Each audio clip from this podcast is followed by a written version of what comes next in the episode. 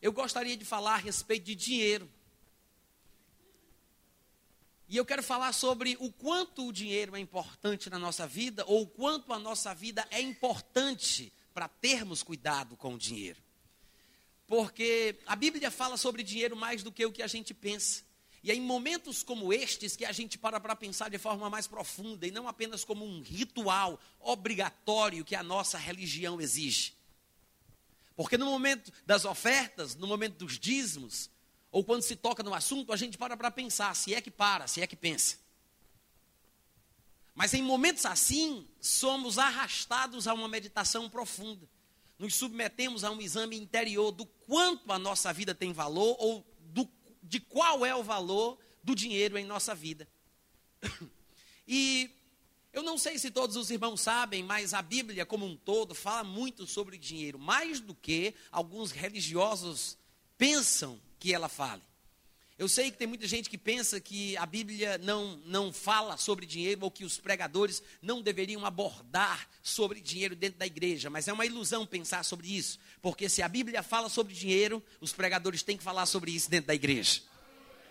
De fato, alguns estudos foram feitos que dizem que há 200, 215 versículos falando sobre fé em toda a Bíblia de Gênesis a Apocalipse.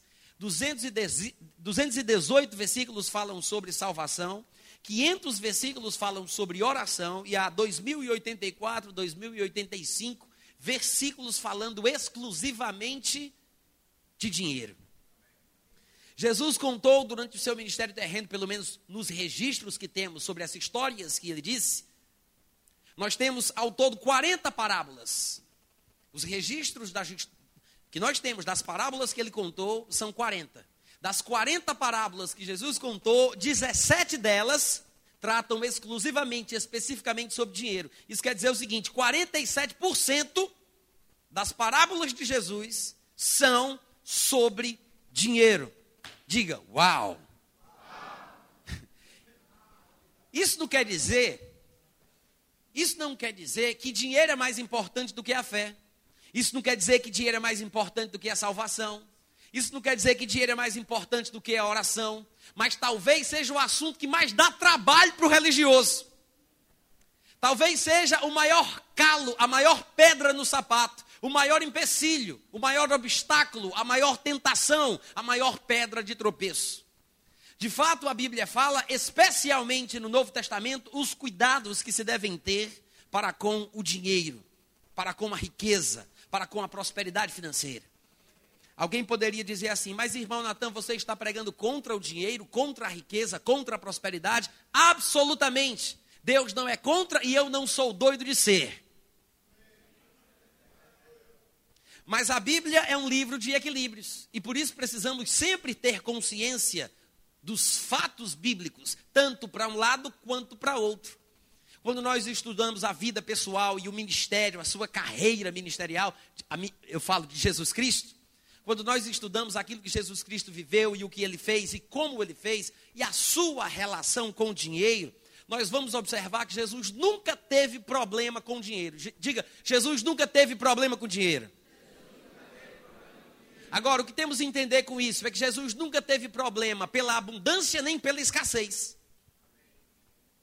A Bíblia não fala que Jesus tinha necessidades financeiras, muito pelo contrário, parece dar a ideia de que ele estava sempre suprido com condição de fazer o que queria. Jesus nunca deixou de visitar uma cidade, uma aldeia, ou de correr pelos lugares onde deveria ir por falta de recursos.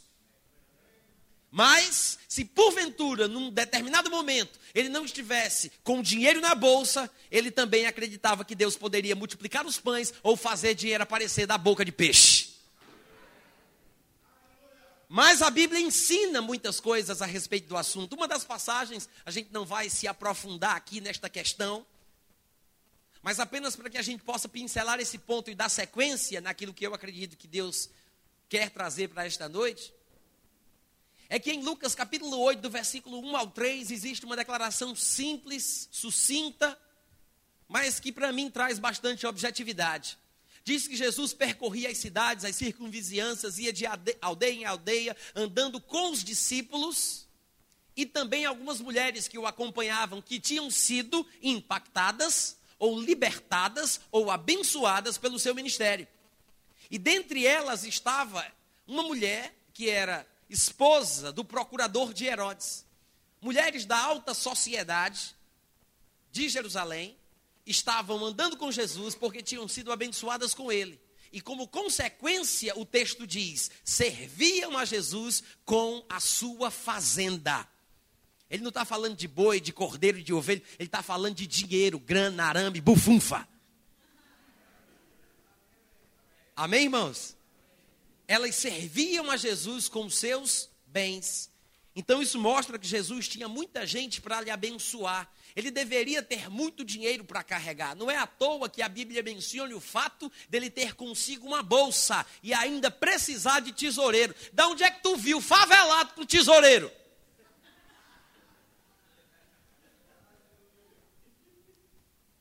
Pobre não usa, não precisa de tesoureiro. Quantos aqui sabem disso? Se o homem tinha um tesoureiro é porque o dinheiro era muito, meu irmão. Não era pouco, não. A Bíblia diz que depois que foram fazer um balancete em relação à administração financeira de Judas, descobriram que ele, que ele era ladrão. Mas até o último momento da sua vida ministerial, de Judas e de Jesus, ele ainda era responsável pela bolsa e não tinha sido tirado do cargo. E a Bíblia diz que depois foi preciso pegar outro para ocupar aquela posição que ele tinha. Porque ele se desviou daquele ministério e apostolado. Não foi Jesus quem botou ele para fora. Isso quer dizer que ele passou a vida inteira com uma bolsa, ele era ladrão, roubava e ninguém percebia. Se tivesse cinco moedinhas dentro da bolsa, tira duas, fica três, dá para ver na hora. Mas quando tem muito dinheiro, dá para roubar fácil. Alô? Eu não estou aqui dizendo como você vai roubar dinheiro. Amém? Porque tem gente que se esforça para me entender errado.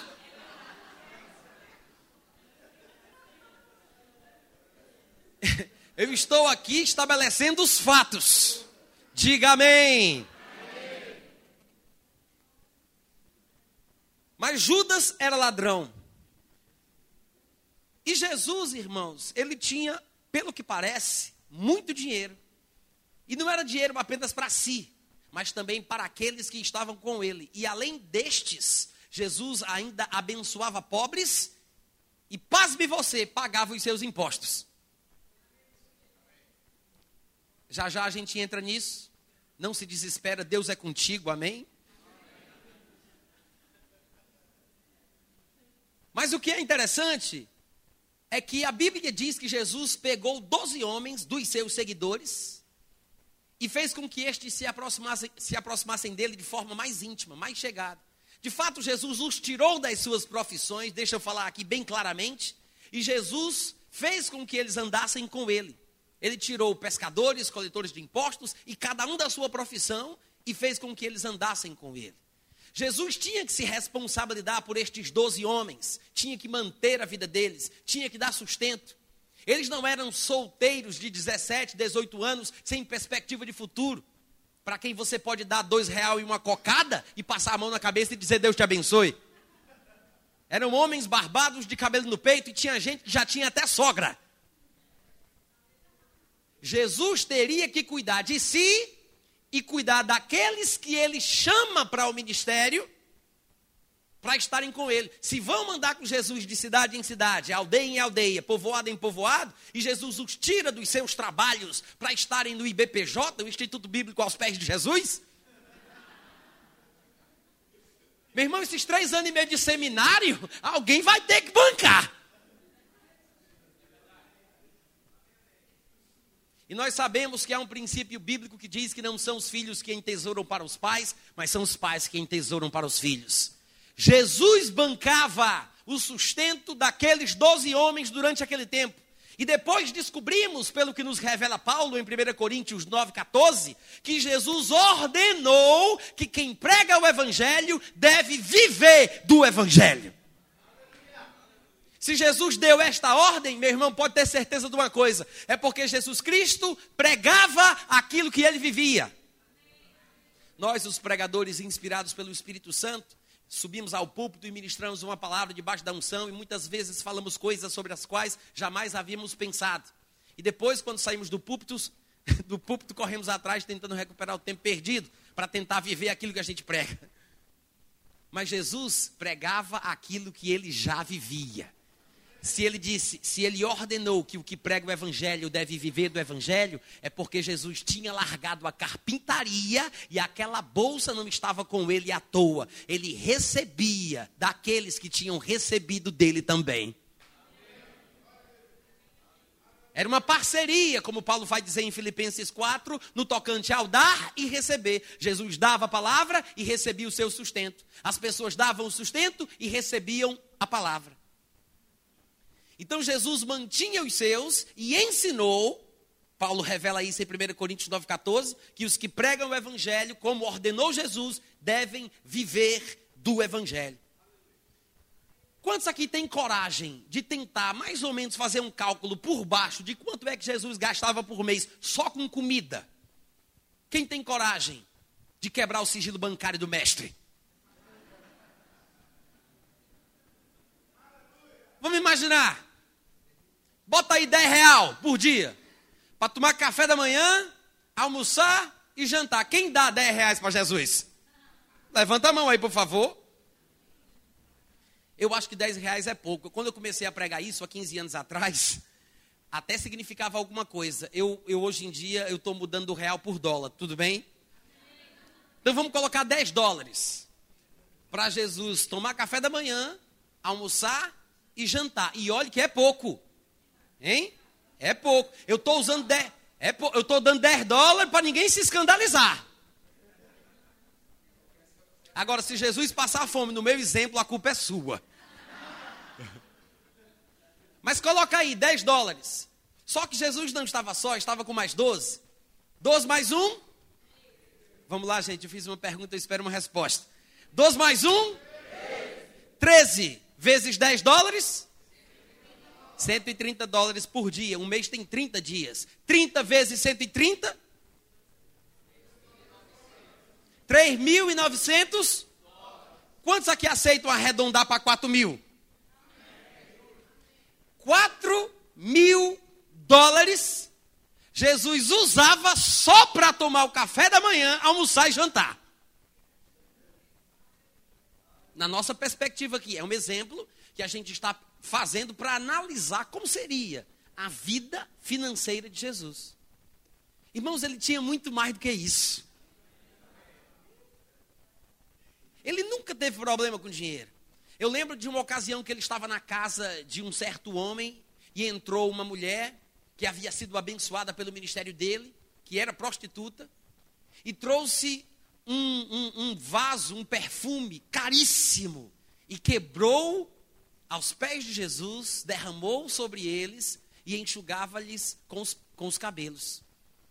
E era uma coisa assim caríssima. A Bíblia fala que, inclusive, chegaram a comentar quando perceberam de que perfume se tratava. Judas, o ladrão, ele disse: Que estrago, que desperdício, que absurdo. Poderia ter sido muito bem vendido e o dinheiro poderia ter sido pego e dado aos pobres. E Jesus disse: Os pobres vocês sempre têm convosco. Quando vocês quiserem fazer o bem a eles, façam. Mas a mim nem sempre me tens. Irmãos, se Jesus tivesse problema com dinheiro, ele não diria: Não tem problema não, deixa gastar. Qual é o problema? Ele não teve problema com isso. Não é que Jesus não se importasse com os pobres. Talvez ele se importava mais do que qualquer um de nós aqui. Hein? Mas Judas, o ladrão, foi que veio com essa conversinha. E os pobres? Cadê os. Mas, pastor, os pobres? Hein?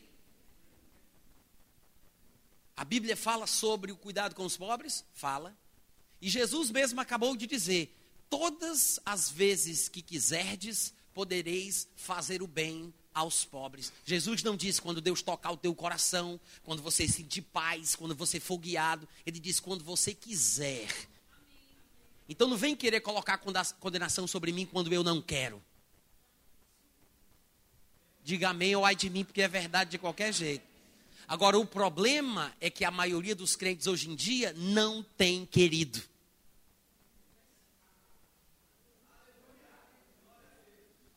Porque em algumas situações temos pensado, temos pensado mais em nós mesmos do que nos outros. E é aí onde perdemos o equilíbrio. Porque a riqueza não é um problema. O dinheiro não é problema. Há muito na Bíblia, poderíamos passar uma semana inteira fazendo um seminário só sobre dinheiro, só sobre prosperidade, ensinando todo dia duas horas. E a gente não esgotaria o assunto ao máximo. Mas a questão aqui, irmãos, não é ter dinheiro, é o dinheiro nos ter. Eu acho que ninguém entendeu, deve ter um problema nesse microfone. Vocês devem melhorar a sonoplastia aqui desse ambiente. Eu disse: o problema não é ter dinheiro, é o dinheiro nos ter. A Bíblia é um livro de equilíbrios e por, isso devemos ser equilibrados em todas as áreas, inclusive nessa. Nós sabemos que a Bíblia diz: sede mansos como, a, como as pombas e prudentes como as serpentes. Sede meninos na malícia e adultos no entendimento. E falando especificamente sobre o dinheiro, também temos uma máxima que se refere ao equilíbrio, que diz: dai a César o que é de César e dai a Deus o que é de Deus. Quantos podem dizer amém? amém? Eu quero que você abra sua Bíblia comigo em Mateus capítulo 22, para que nós possamos olhar o contexto desta declaração que Jesus Cristo fez. Mateus capítulo 22.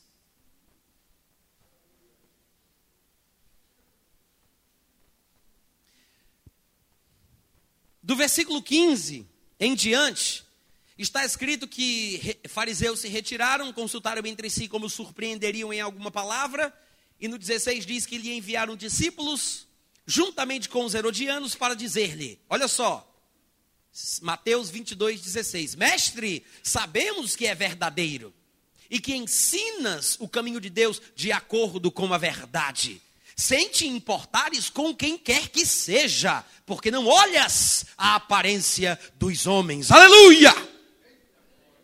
Que coisa linda, parece um pregador pentecostal, hein? Declaração verdadeira e profunda como essa, pouca gente faz. Vocês estão aqui hoje à noite? Só que tem um detalhe. É muito fácil falar certo. É muito fácil pregar certo. O que é difícil é sentir certo, pensar certo e viver certo.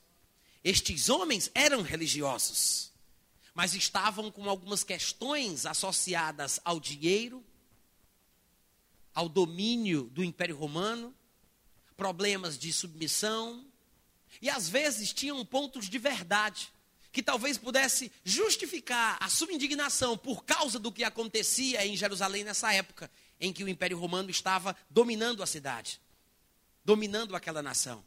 E então eles querem que Jesus diga o que parecia ser corrente entre todos os judeus. Ninguém se conformava com o fato de ter sido invadido e dominado por outra nação e ser obrigada a pagar imposto para esta nação estrangeira estando na sua própria terra.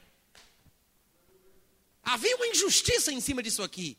E o que eles queriam dizer com isso? Eles queriam que Jesus se expressasse publicamente demonstrando que ele não concordava também com essa injustiça, como todos os judeus provavelmente não concordavam, para que eles pudessem usar Jesus por essa armadilha para acusá-lo de rebeldia, rebelião contra o Império Romano. Então, no versículo 17, eles dizem: Pois que te parece? E aí, é lícito pagar tributo a César ou não? Essa pergunta não é feita a primeira vez aqui, talvez seja a primeira vez que ela entra no registro bíblico, mas ela devia correr, percorrer todas as cidades, todos os vilarejos, todos os mercados, todas as bodegas de Jerusalém. Todo mundo se questionava, e aí, é certo ou não é? É lícito ou não é? A gente paga ou não paga? Isso é uma injustiça, isso é uma covardia, isso não está certo. E então eles chegam para Jesus com uma pergunta que todo mundo conhecia, um questionamento atual, corrente, contemporâneo. Na tua opinião, a gente paga ou não paga? Eles perguntam a Jesus. Só que você tem que entender uma coisa: isso aqui é uma reunião pública.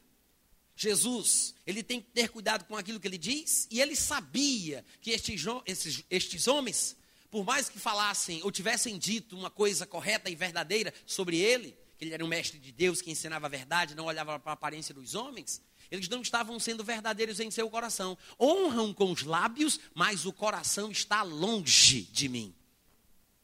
Hein? Alô?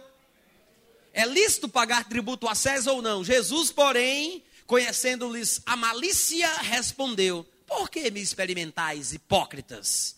Mostra aí uma moeda para mim. Cadê? Trouxeram-lhe então um denário e ele perguntou: Seguinte, de quem é esta efígie e inscrição? Ele pega a moeda e todo mundo conhecia bem a moeda. De quem é essa efígie? Essa palavra efígie que nós temos aqui, ela pode ser traduzida por imagem, figura, semelhança. E pode ser usada também para se tratar de alguém no qual a semelhança de outro é vista. Esse é o significado da palavra efígie. É por isso que ele usa esta palavra para falar sobre César, porque a imagem de César está na moeda, né? Então ele pergunta: de quem é a efígie que está nesta moeda? E responderam: de César. Então ele disse: então deem a César o que é de César, mas deem a Deus o que é de Deus. Ou seja, se a moeda tem a imagem, a figura e a semelhança de César, então dá a moeda para César. Mas se na tua vida, meu irmão, tem a imagem, a figura e a semelhança de Deus, então que ela seja entregue a Deus. Esse é o ponto que Jesus aborda aqui. Dá a César o que é de César, mas dê a Deus o que, de, o que é de Deus. Amém? Só que tem um detalhe: noutra ocasião surgiu outro impasse em relação ao imposto em relação a outro tipo de imposto que os, que os romanos haviam colocado sobre os judeus. Só que o interessante agora, nesta outra passagem, é que Jesus vai tratar sobre o assunto, em particular com Pedro, que é um dos seus discípulos de confiança. Ele não está em público, ele não está sendo experimentado, como ele colocou aqui no texto que acabamos de ler. Não há um desafio, não estão tentando encurralá-lo não estão tentando apanhá-lo em alguma palavra, há uma dúvida sincera, de um coração sincero, de um homem que quer servir a Deus com sinceridade, que é Pedro. E essa história está em Mateus 17, do versículo 24 ao 27. Mateus 17, do versículo 24 ao versículo 27 diz que, tendo eles chegado a Cafarnaum, dirigiram-se a Pedro os que cobravam o imposto, diga, os que cobravam o imposto. Foram até Pedro, não foi Pedro que foi atrás, não, viu gente? Só para deixar claro. Foram atrás de Pedro os que cobravam o imposto das duas dracmas e perguntaram: Ei, o vosso mestre não paga o imposto das duas dracmas, não, hein? Aí Pedro respondeu: Paga. Sim, paga. É a resposta de Pedro. Mas o curioso da história é que diz a Bíblia que Jesus depois, que Pedro depois vai para casa. Jesus estava em casa e Pedro estava só. E a resposta que Pedro deu, talvez não tenha sido exatamente o que ele tenha conversado com Jesus sobre o assunto. Pode ser que Pedro não soubesse de fato se Jesus estava ou não estava pagando aquele tipo de imposto. Porque, curiosamente, a Bíblia diz que quando Pedro entrou em casa, Jesus se lhe antecipou e toca no assunto. Isso quer dizer o quê? Que não foi Pedro que foi tirar a dúvida com Jesus. Jesus, movido pelo Espírito Santo, toca num assunto que provavelmente estava incomodando Pedro. Porque todas as manifestações do Espírito Santo visam um fim proveitoso. A profecia, por exemplo, é para edificar, exortar e consolar. Pedro deveria estar em dúvidas, se questionando e curioso a respeito daquilo que ele mesmo respondeu, talvez sem saber. O teu mestre paga? Ele diz: paga. Mas quando ele chega em casa, Jesus diz: Deixa eu falar um negócio aqui contigo que Deus tocou no meu coração. E ele toca no assunto. Irmãos, isso aqui é de Deus para abençoar a vida de Pedro. Então Jesus fala: Que te parece, Pedro? De quem cobram os reis da terra impostos ou tributo? Dos seus filhos ou dos estrangeiros? Pedro deve ter pensado e. Hum, e agora, será que eu acerto ou será que eu erro? E ele diz: dos estrangeiros. E Jesus responde: disseste bem, tá certo, é isso aí. Logo, estão isentos os, ou seja, de quem pagam impostos? É, de quem cobram impostos os reis da terra? Dos estrangeiros ou dos filhos da terra? Jesus pergunta. Dos que são do lugar ou daqueles que vêm para ali? E Pedro responde: dos estrangeiros, dos que passam por ali. Aí Jesus responde: é isso aí. Isso quer dizer então que os que são da terra não deveriam pagar. Porque os romanos tinham vindo de fora, se apossaram da terra dos judeus e eles estavam cobrando impostos dos filhos da terra. E pelo que Jesus demonstra, ele não concorda com isso ele fecha com Pedro, os dois são partidários da ideia de que é injusto. Diga amém, meu irmão. Mas aí Jesus acrescenta no versículo seguinte: Mas para que eles não se escandalizem, para que eles não se escandalizem, vai ao mar, lança o anzol, o primeiro peixe que tu pegar, tiram, abre a boca e você vai achar uma estátua. Aí você toma e entrega isso aí pelo meu e pelo teu imposto. Então, num certo sentido, Jesus pagava. Mas você observa que a Bíblia mostra qual é a verdadeira opinião dele quando ele estava com aqueles em quem ele confiava. Quando ele está sendo ameaçado, quando ele está sendo experimentado, ele não diz claramente o que ele pensa ou sente, mas quando ele está na companhia de Pedro, ele abre o seu coração.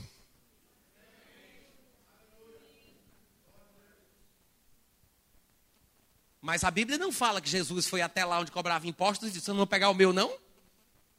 Jesus não fez isso. Foi abordado, os cobradores de impostos vieram atrás e ele pagou para que não se escandalizassem. Mas ele diz: é injusto. Alô? Então você observa que Jesus tinha as suas opiniões a respeito das questões financeiras do dia a dia, da vida em sociedade, do trato com o dinheiro. Ele tinha uma bolsa, pagava imposto, ele opinava, ele dizia o que pensava, tinha muito cuidado com a forma de interpretarem o que ele sentia.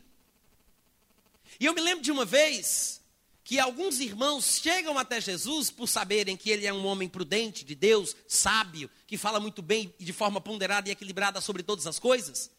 Certa vez alguém chegou até ele e pediu que Jesus ordenasse ao seu irmão que repartisse a sua herança com ele. Porque era seu direito e o irmão dele parecia não querer fazer o que era justo. Ou seja, Jesus é um homem justo, Jesus é um homem de Deus, Jesus tem autoridade, fala de forma equilibrada. Então vou pedir a Jesus para dar um carão no meu irmão, para o meu irmão fazer o que é certo. Se você abrir, essa passagem se encontra em Lucas capítulo 12.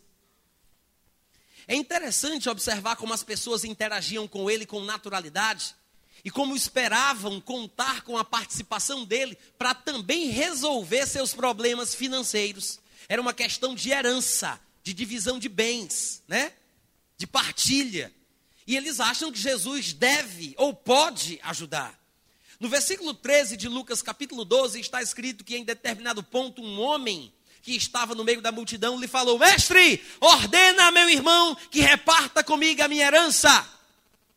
Mas Jesus lhe respondeu: Homem, pelo amor de Deus, quem foi que me constituiu como juiz ou partidor entre vós? Em outras palavras, Jesus está dizendo: e o que é que eu tenho a ver com isso? Quem foi que me instituiu? Qual foi a vara na qual fui instituído como partidor, resolvedor dos vossos problemas financeiros?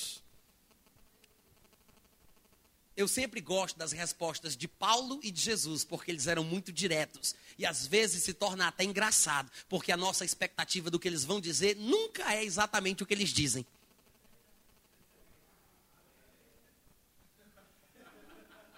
Pode receber, meu irmão, é o momento certo. Jesus diz: Quem me constituiu juiz ou partidor entre vós? Então Jesus lhes recomendou, e é isso que me chama a atenção: é Jesus achar por bem tocar no assunto da avareza agora. Porque, afinal de contas, a questão ali envolvia herança, o que era um direito lícito, era uma coisa legal. E mesmo assim, Jesus acha que é um momento oportuno para falar sobre herança, sobre avareza, sobre o cuidado com as riquezas. Então ele acrescenta: Tende cuidado e guardai-vos de toda e qualquer avareza. Alguém poderia dizer, esse irmão mesmo que pediu Jesus para ajudá-lo, poderia dizer o seguinte, ó, presta atenção, olha para cá. Peraí, Jesus, eu não estou fazendo nada de errado, não, é meu direito. Papai disse que era dele e meu.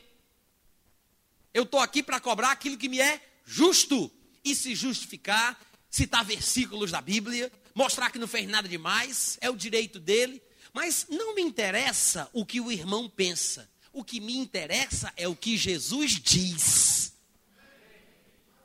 É isso que me abençoa. É isso que me põe no equilíbrio. Afinal de contas, não é esse irmão que é meu mestre, mas meu mestre é Jesus Cristo. Então eu vou considerar o seu ponto de vista, a sua opinião, a sua perspectiva sobre o assunto. E é isso que Jesus acha por bem de dizer nessa hora. Cuidado e guardai-vos de toda e qualquer, toda e qualquer avareza. Porque a vida de um homem não consiste na abundância de bens que ele possui. Quem disse isso? Jesus diz: cuidado! Dá um grito aí e diz: cuidado! Não se esqueça disso. Cuidado, Jesus disse. Olha só. Cuidado. Porque a vida de um homem não consiste na abundância de bens que ele possui. Mas nós também que somos crentes, que descobrimos que podemos prosperar financeiramente, que podemos ter uma vida boa, porque a Bíblia diz que Deus é aquele que tira o homem do monturo e o faz se assentar com os príncipes. Quando descobrimos isso, podemos escorregar na casca de banana do destino. E aquilo que poderia ser uma bênção pode se tornar uma grande maldição. O livre-arbítrio é a maior bênção que o ser humano tem, mas por outro lado, pode ser a grande maldição que nos cerca.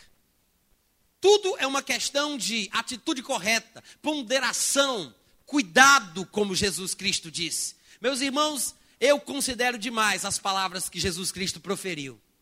A vida do homem não está baseada na abundância de bens, de coisas que a gente possui.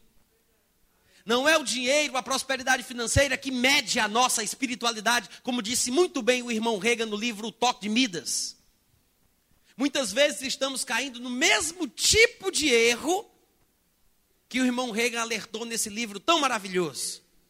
Para quem não sabe, Midas foi um personagem da mitologia grega, que baseado nele inventaram o tio Patinhas, da Disney, que é aquele homem muito, muito rico, que tem muito, muito dinheiro, mas não está satisfeito com aquilo que tem, e ainda quer ter muito mais, e ama tudo que possui e que ainda vai possuir.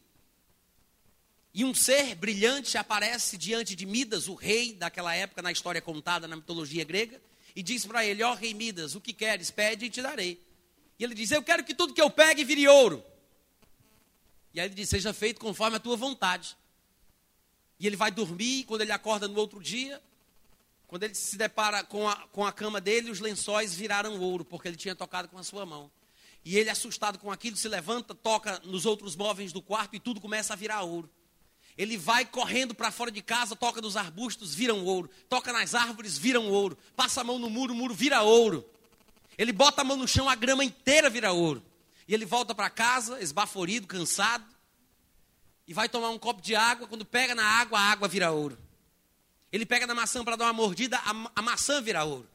E aí entra a sua filha e dá um abraço, pulando nos braços do pai. E na mesma hora, ela vira uma estátua de ouro. E aí Midas cai no chão, de joelhos, e começa a clamar e a chorar, dizendo: Meu Deus, meu Deus, tudo que eu queria era que a minha filha voltasse ao normal. Eu daria toda a minha riqueza, toda a minha prosperidade, todo o ouro que eu, possu que eu possuo, se simplesmente a minha filha voltasse à vida. E aí, nesse momento, o ser resplandecente aparece e diz para ele: Ó oh, Midas, não está satisfeito com o teu dom? Ele disse: Na verdade, não. E eu gostaria que se desfizesse aquilo que eu fiz. E ele pergunta: Você daria toda a sua riqueza e todo este poder que você possui? Se simplesmente sua filha voltasse à vida, se simplesmente você pudesse apreciar o prazer de beber uma água e de morder numa maçã? E ele disse: Com certeza sim. E aí o ser angelical disse: Que seja feito conforme a tua vontade. E no final da história, tudo volta ao normal e ele aprende uma grande lição: que existem coisas mais importantes na vida do que ser abundantemente rico. E essa historinha contada pela sociedade pagã da Grécia está muito em linha com a consideração de Jesus Cristo a respeito do dinheiro. Cuidado, porque a vida do homem não consiste na abundância de bens que ele possui. E Jesus não para aí.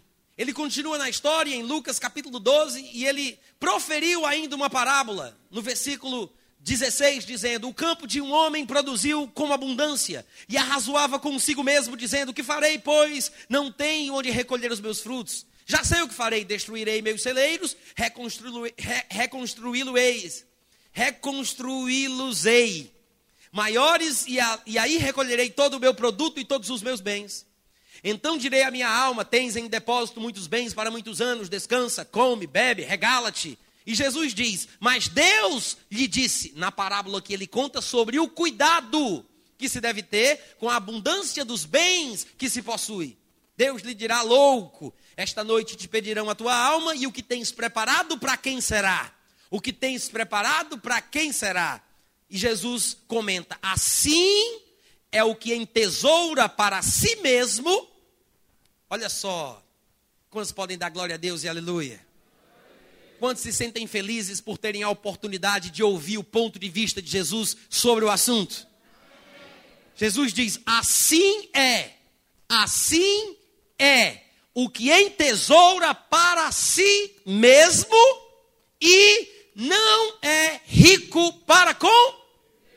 Isso quer dizer, segundo o que Jesus fala, o homem pode ser rico para si mesmo como este homem era, que possuía muito, que tinha muito, muito dinheiro, muita coisa, muitos bens, abundância de bens, como o contexto nos ensina. Mas Jesus diz: é possível o homem ser muito rico assim, mas não ser rico para com Deus. Aquele que acumula para si mesmo,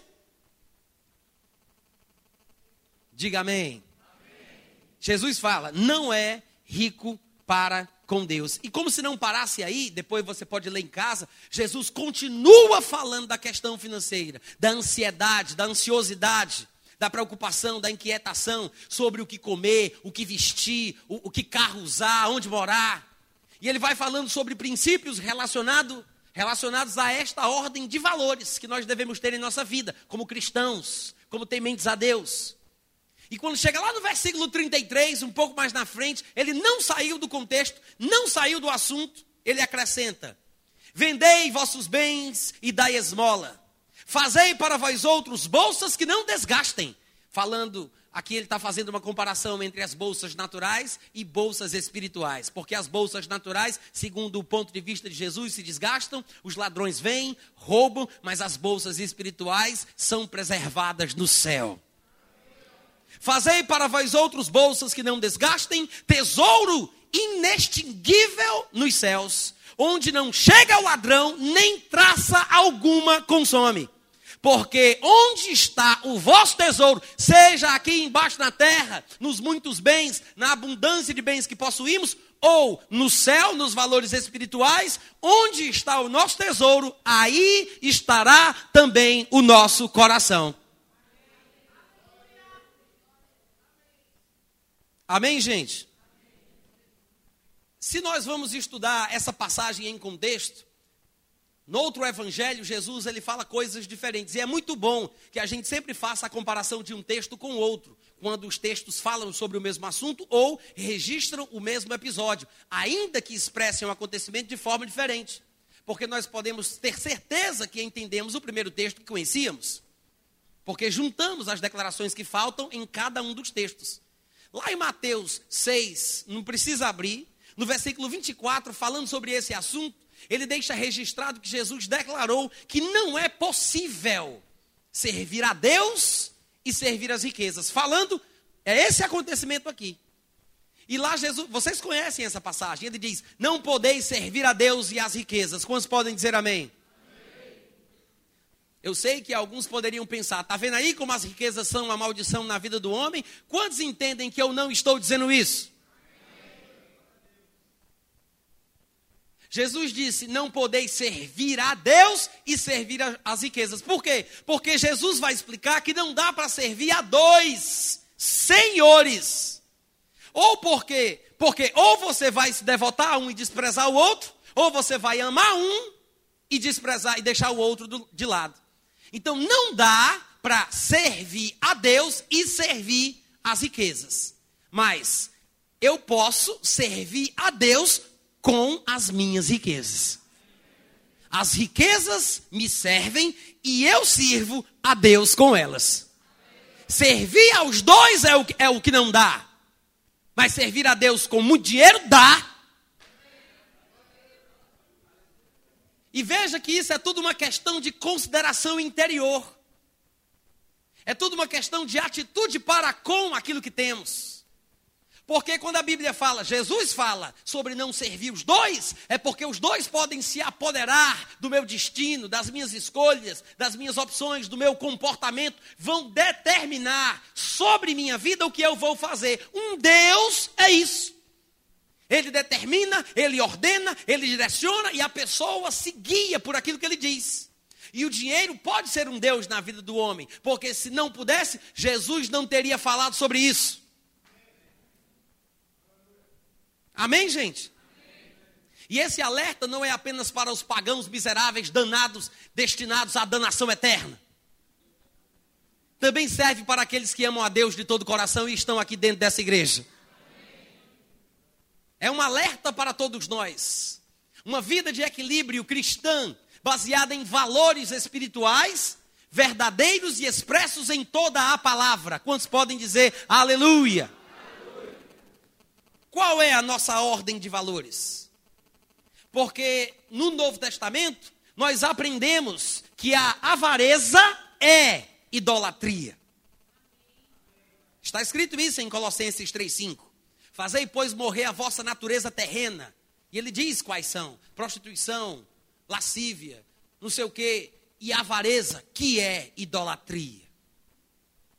Em outras passagens, a Bíblia diz: fugi da idolatria. A avareza é idolatria, então nós temos que fugir da avareza. A Bíblia também diz fugir da imoralidade ou fugir da prostituição. E curiosamente, nos textos do Novo Testamento, só temos estas duas vezes em que a Bíblia manda o crente fugir. A Bíblia não diz nem sequer para a gente fugir do diabo, veja você. Diz que a gente deve ficar firme e ele é que foge. Mas sobre a avareza diz: fuja você. Ah, mas eu sou forte, meu irmão, já fiz o rema, eu falo em língua. Você não é mais sabido do que Deus, não, viu, compadre? Você não é mais sabido do que Deus. Quantos podem dizer amém? amém? Só tem duas coisas a respeito das quais a Bíblia manda a gente fugir: prostituição e avareza, que é idolatria. Então, se a Bíblia manda fugir, pernas, para que te quero? Diga glória a Deus. Diga fala Jesus.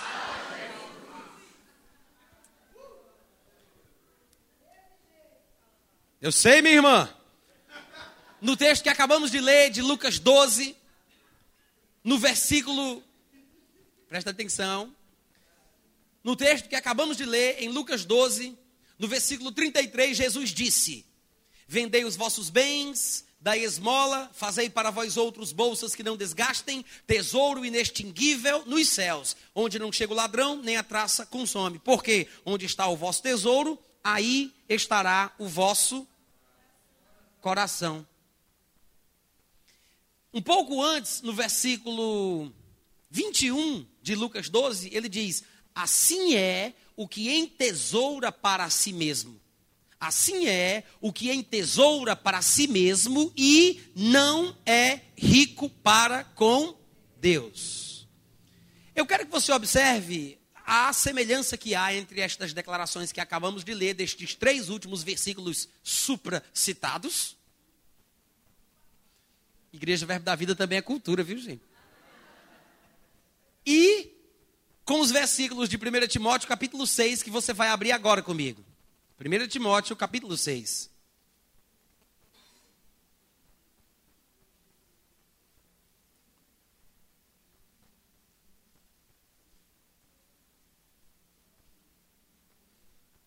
Quantos estão sendo abençoados hoje à noite? Oh, Jesus. 1 Timóteo, capítulo 6, olha só, olha para cá, presta atenção. Acabamos de ler que Jesus disse no versículo 21 de Lucas 12 que, como aquele homem da parábola, aquele homem abastado, rico, muito próspero financeiramente, que estava destruindo os celeiros para construir maiores porque a bênção era grande. Jesus diz: assim é o que entesoura para si mesmo e não é rico para com Deus. E Paulo, quando vai tocar no mesmo assunto que Jesus tratou em Lucas 12, aqui em 1 Timóteo capítulo 6, ele faz declarações semelhantes, dos versículos 17 ao versículo 19. Ele diz: exorta aos ricos do presente século que não sejam orgulhosos. Antes de qualquer coisa, olha para cá e deixa eu explicar o que foi que Paulo disse para a gente entender realmente o que a palavra de Deus fala. Quando ele diz ricos do presente século, ele não está falando sobre pessoas ricas que são do mundo. Ele está falando aqui para pessoas da igreja. Paulo escreve a Timóteo para que Timóteo fale com aqueles com quem Timóteo tem contato. Ele está falando sobre o povo da igreja que Timóteo pastoreava. Pessoas ricas que congregavam onde Timóteo era um dos líderes. Ele não está falando sobre os ricos do mundo, para Timóteo sair evangelizando de porta em porta, nos ricos do bairro, nos ricos da cidade. Ele está falando com os ricos da igreja. Só que quando ele diz ricos do presente século, a gente pode pensar, ah, ele está falando dos ricos que são do mundo. Não, ele, ele está falando que na igreja cristã também tem gente muito rica.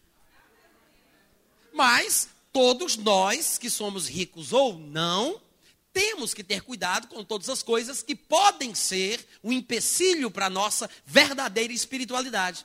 Então, Paulo está falando para Timóteo sobre questões relacionadas ao dinheiro e sobre o cuidado que pessoas que têm muito dinheiro devem ter. E por isso ele diz ricos do presente século. Por quê? Porque essa riqueza do presente século é o que nós chamamos de riqueza natural. O dinheiro, a prosperidade financeira. Mas quantos aqui entendem que há uma riqueza espiritual também? É por isso que Jesus disse lá no versículo 21: pessoas que acumulam para si mesmo e não é rico para com Deus. É rico aqui, mas não é rico lá. É rico embaixo, mas não é rico em cima. Então, riquezas do presente século e riquezas da verdadeira vida. É por isso que lá no versículo 19, ele vai dizer que acumulem para si mesmos tesouros, sólido fundamento para o futuro, a fim de se apoderarem da verdadeira vida. Quando ele diz isso, é porque ele está fazendo uma comparação com a vida que agora é e a vida que há de vir. Amém, gente? Então, há riquezas do presente século, mas há riquezas do futuro. Há prosperidade aqui, mas existe uma prosperidade para este tempo que há de vir. Existe a riqueza natural, mas existe a riqueza para com Deus, que Jesus mencionou, ou a riqueza espiritual, como nós costumamos falar. Então, Paulo está falando aqui sobre pontos fundamentais da vida cristã. E ele está sendo bastante objetivo, falando sobre quem tem muito dinheiro. E se você pensa que não se enquadra neste texto da Bíblia porque você ainda não tem muito dinheiro, pelo menos esteja avisado e saiba que se você for ter muito dinheiro, é assim que você vai ter que viver. Se você não está disposto a seguir as instruções que ele dá, nestes versículos 17, 18 e 19, esquece esse negócio de dinheiro. Mas se você quer ser crente e quer ter muito dinheiro, então saiba como é que se faz. Diga, ô oh, glória! E aí Paulo fala a Timóteo sobre o que ele tem que falar com os crentes que são ricos. E ele diz: exorta aos ricos do presente século que não sejam orgulhosos, nem depositem a sua esperança na instabilidade da riqueza, mas em Deus, porque é Ele que tudo nos proporciona ricamente para o nosso prazer. Oh, maravilha! E ele diz que os ricos pratiquem o bem, sejam ricos sim de boas obras, que sejam generosos em dar. Quantos aqui sabem o que significa etimologicamente o sentido da palavra generoso? Generoso significa aquele que dá sem reserva e sem limite. É justo que Paulo diga isso para aqueles que são chamados de ricos, porque quem tem muito tem é que dá muito mesmo. Amém, gente? Eu me lembro de uma vez, eu não sei se foi Cícero que me contou essa história também, mas uma vez me contaram que alguém estava comentando sobre Pelé, sobre o dinheiro que ele recebia e o imposto que ele pagava. E a pessoa diz: Meu Deus, como é que você paga tanto imposto? Rapaz, eu não sei se eu conseguiria viver, não. E alguém diz assim: Eu é que gostaria de pagar o imposto que Pelé paga. Porque se ele paga um imposto alto como esse, é porque ele só pode ter muito mais dinheiro com ele.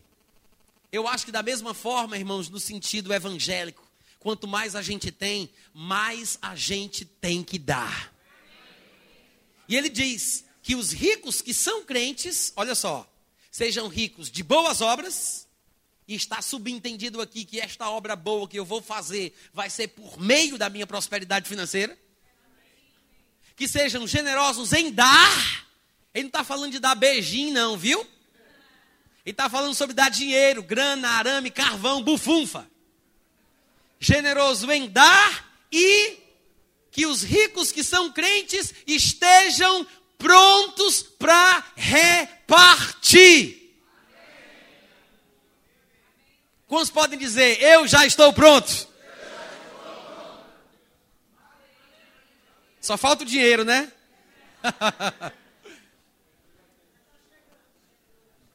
é isso aí. Nós temos dinheiro, mas teremos muito mais. E quanto mais tivermos, mais nós devemos dar. Amém?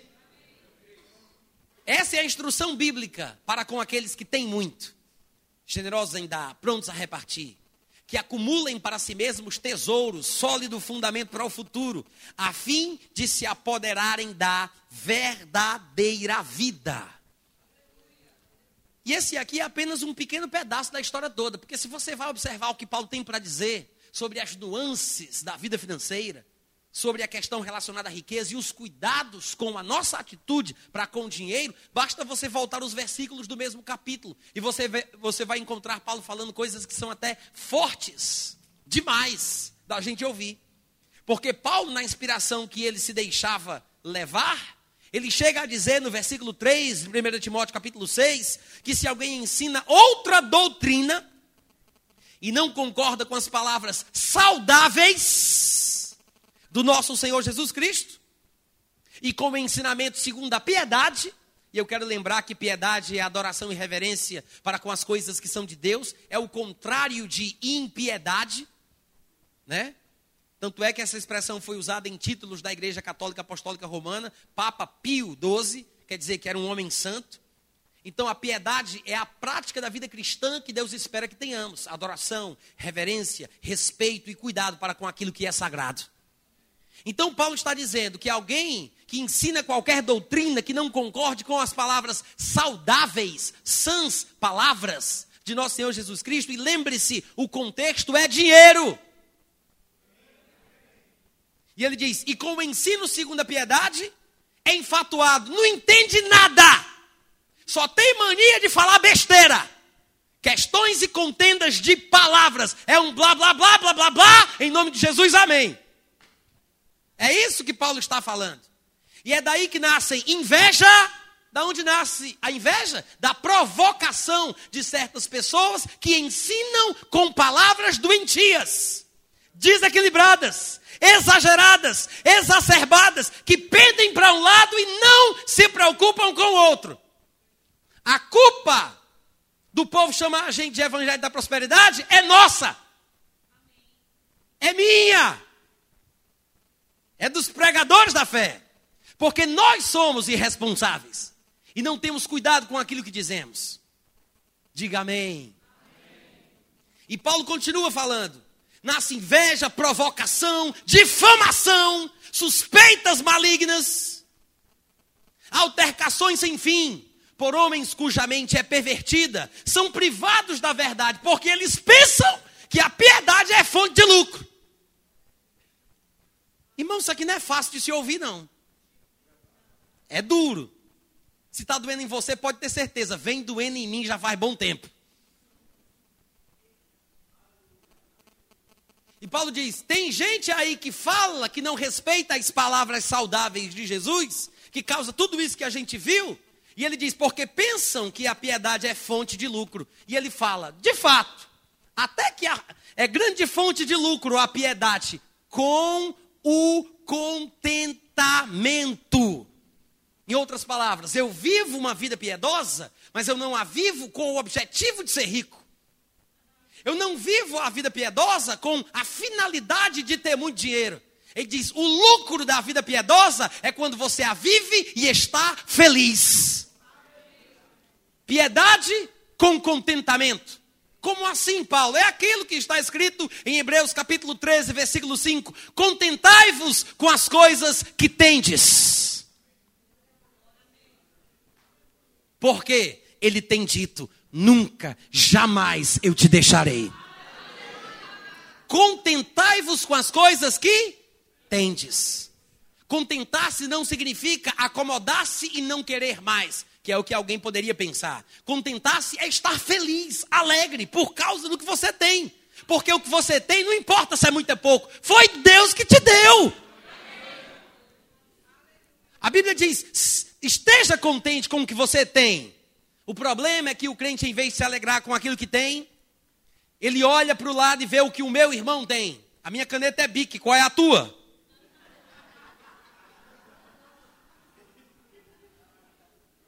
Moi, c'est Mont Blanc. Je ne parle pas français. Mont Blanc.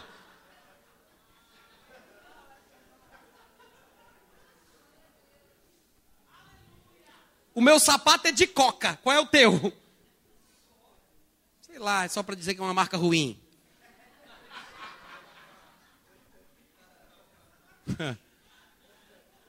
o que acontece? Em vez de nos alegrarmos com aquilo que temos, porque a Bíblia diz: contentai-vos com o que tendes, nós nos entristecemos com o que a gente ainda não tem. Diz, fala, Deus, diz isso.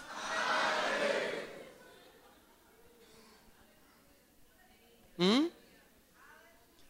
Aí o irmão olha porque ele tem, porque a irmã tem, mas Deus vai me dar. Oh, glória.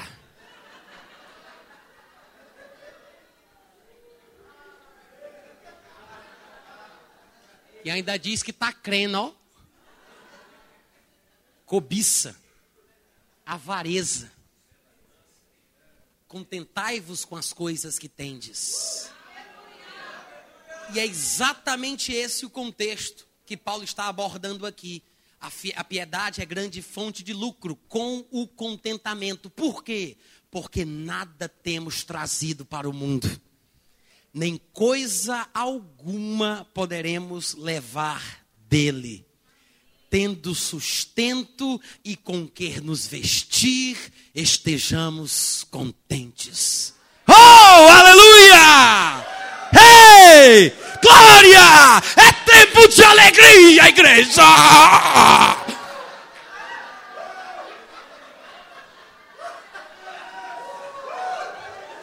Amém? Glória!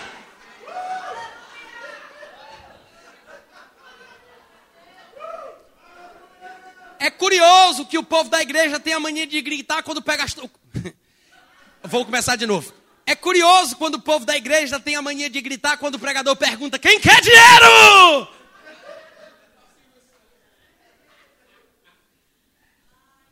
Mas quando a Bíblia ensina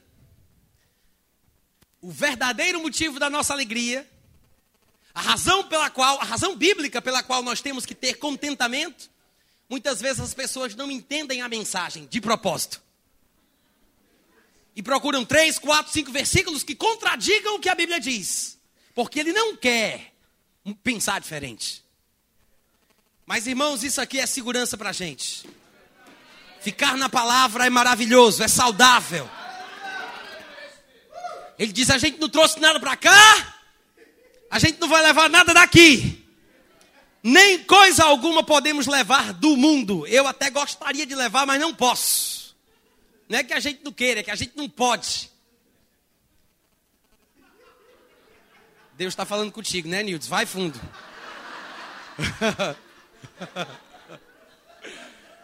No versículo 9, Paulo continua. Paulo continua. Tendo sustento. Desculpa, versículo 9. Ora, os que querem ficar ricos caem em tentação, caem em cilada, que é a mesma coisa de armadilha, e em muitas concupiscências insensatas e perniciosas, ou seja, venenosas,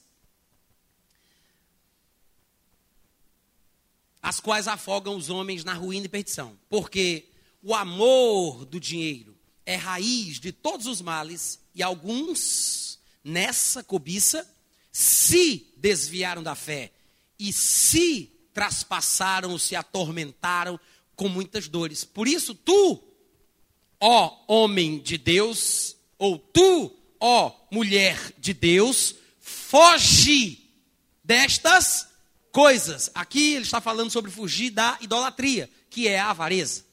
Foge destas coisas. Quais coisas?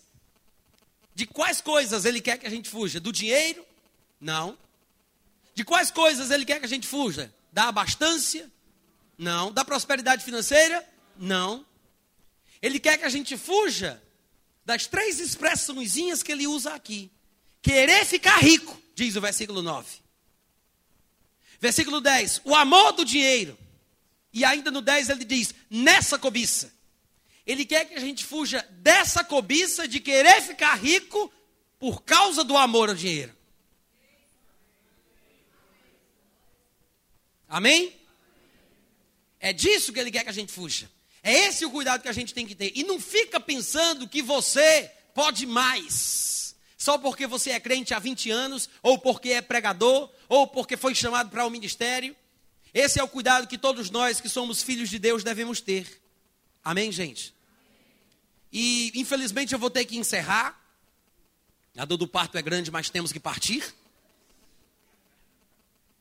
Mas eu quero concluir dizendo o seguinte: que estas palavras sirvam de advertência a todos nós.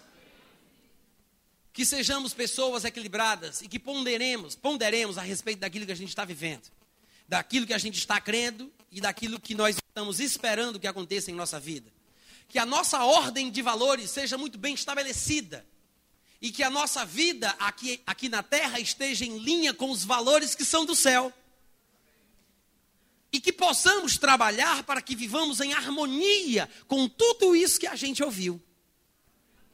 E isso compete a cada um de nós, porque a Bíblia diz que cada um de nós dará contas de si mesmo diante de Deus. Porque muitas vezes pensamos que sabemos que o irmão está cometendo um erro nesta área, mas nós não temos condição de avaliar ninguém, não importa se tem ou não tem muito dinheiro. Porque tem gente que tem muito dinheiro, mas é desprendida, liberal, generosa, pronta para repartir. Mas tem gente que não tem nada, uma ruela furada, e mesmo assim é cobiçosa, gananciosa.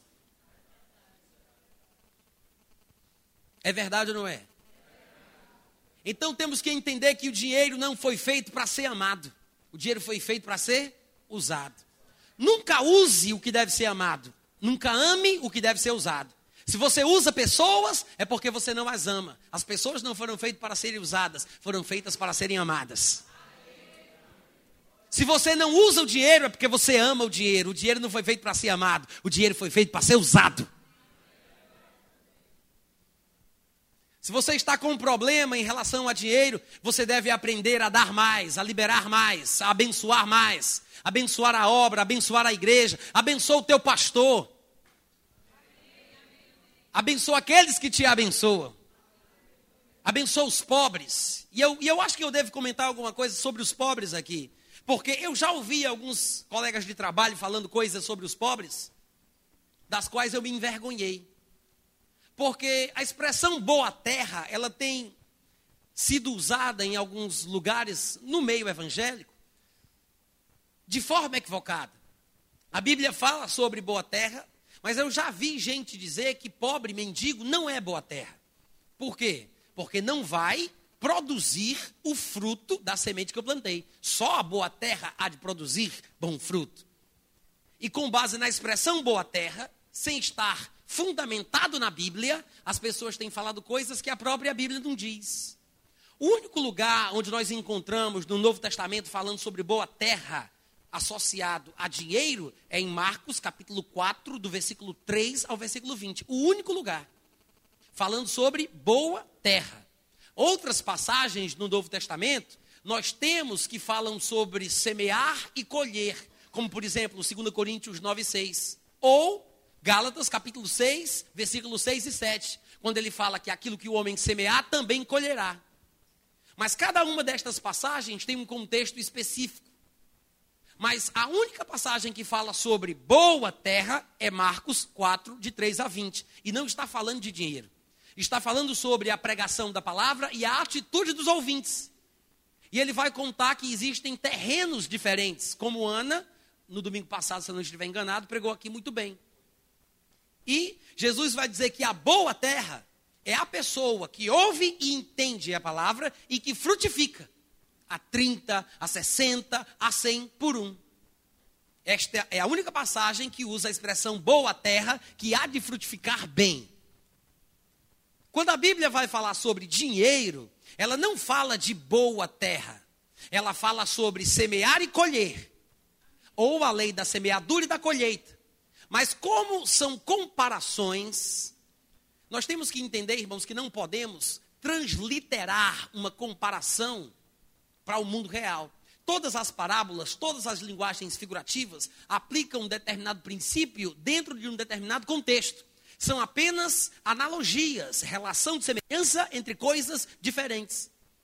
Eu não posso pegar ao pé da letra uma figura de uma história que trata sobre o mesmo contexto e colocar essa figura associada com outro contexto que usa o mesmo exemplo. Em 2 Coríntios capítulo 9, versículo 6, quando ele fala sobre dar com alegria, porque quem pouco semeia, pouco colherá, quem, quem semeia com fartura, com fartura colherá, ele está falando exatamente sobre dar aos pobres da igreja de Jerusalém. Mas ele não fala que o resultado ou a colheita que eu vou ter vai ser uma consequência do solo onde eu plantei o meu dinheiro. Porque se eu colocar o meu dinheiro em boa terra, eu vou ter muito dinheiro de volta. Não é isso que ele diz. Ele fala que o resultado do que eu dou vai depender da atitude de quem dá. E alguns pregadores disseram: o pobre não é uma boa terra, um mendigo, um esmoléu, não é uma boa terra. Quando você der dinheiro para o pobre, meu irmão, não espere receber de volta, não. Porque o pobre, coitado, miserável, isso é boa terra? Boa terra? Sou eu! E começam a subentender que boa terra é ministério abençoado. E são ministros que fazem alguma coisa para Deus que tem alguma envergadura espiritual, alguma significância no reino. Mas, na verdade, a Bíblia não ensina que o pobre não é boa terra, dentro desse contexto, que nem se aplica. Porque em Provérbios 19, 17 está escrito que aquele que dá para o pobre, na verdade, empresta para Deus e ele pagará o seu benefício. E tem mais. 1 Coríntios capítulo 13, Paulo falando sobre o amor, do versículo 3 ele diz: Se eu der todos os meus, meus bens ao pobre, ou se ainda entregar o meu corpo para ser queimado por ele, se não for por causa do amor, nada disso me aproveitará. Sabe o que ele está dizendo aí? Ele está dizendo que a motivação pela qual eu dou ao pobre não é da mesma forma como eu invisto numa roleta em Las Vegas. Eu não estou dando ao pobre porque eu sei que Deus vai me pagar esse benefício. Eu estou dando ao pobre para que eu possa ter uma colheita. Não. Ele está dizendo, eu estou dando ao pobre porque eu tenho amor para dar. E este amor vai no dinheiro que eu libero. Só que ele diz: se eu entregar todos os meus bens ao, ao pobre, se não for por amor, nada disso me aproveitará. Em outras palavras, o pobre vai tirar proveito do meu dinheiro. O pobre vai tirar, vai tirar proveito dos meus bens que eu dei a ele. Claro que ele vai ser abençoado. Só que tem um detalhe: eu não vou aproveitar nada. Porque não dei por amor. Eu dei por qualquer outra razão, por qualquer outra motivação, mas não foi pelo elemento básico, base, pelo qual o crente deve viver. O amor, a compaixão, se preocupar com a vida do outro. Então, pelo que parece, quando eu dou por causa do amor que eu tenho pelo pobre, eu terei proveito. Não me aproveitará, como Paulo disse, se não for por amor a doação que eu fizer. Então mostra que o, o pobre também é, aspas, boa terra. Na verdade, a Bíblia não usa a expressão boa terra para pessoas no sentido de colocar dinheiro nelas, pobres ou ministros. A boa terra é a pessoa que recebe a palavra, entende e frutifica. Mas o resultado daquilo que você dá não está associado à pessoa para quem você dá, mas à atitude que você tem quando você dá. Não é porque você colocou numa boa terra, mas é porque você deu com amor. É por isso que ele diz que quem dá muito vai colher muito, porque devemos dar muito, porque amamos muito. E a outra passagem associada ao assunto, que é Gálatas 6, 6 e 7, ele está falando sobre ministérios. E ele está dizendo que nós devemos fazer participante de todas as coisas boas, aqueles que nos instruem na palavra. Não vos enganeis, meus amados irmãos de Deus, não se zomba, porque aquilo que o homem semear, isso também colherá. Falando que nós devemos sim cooperar com o avanço do Evangelho, abençoando a vida dos homens e das mulheres de Deus que se empenham no avanço daquela obra. Seja abençoado na prática da palavra. Amém. Dudu. Graças a Deus. Aleluia.